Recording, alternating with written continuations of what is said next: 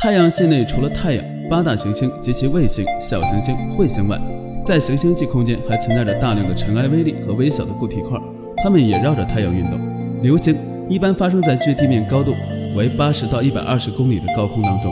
造成流星现象的微粒称为流星体。所以，流星和流星体是两种不同的概念。上个视频我们说到，流星包括单个流星、火流星和流星雨三种。单个流星，顾名思义，就是独自来到地球的流星。这些流星一般都没有预兆，或许我们猛然间的抬头就能看到一个。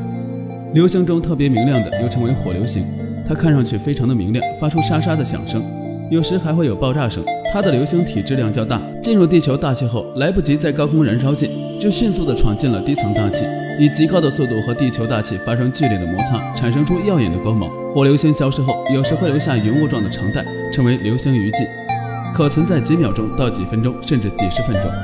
而流星雨就是一个可以被我们提前监测到的天文现象了。在夜空中有许多的流星从天空中一个所谓的辐射点发射出来，像什么狮子座流星雨、双子座流星雨，就是一种大范围的流星雨。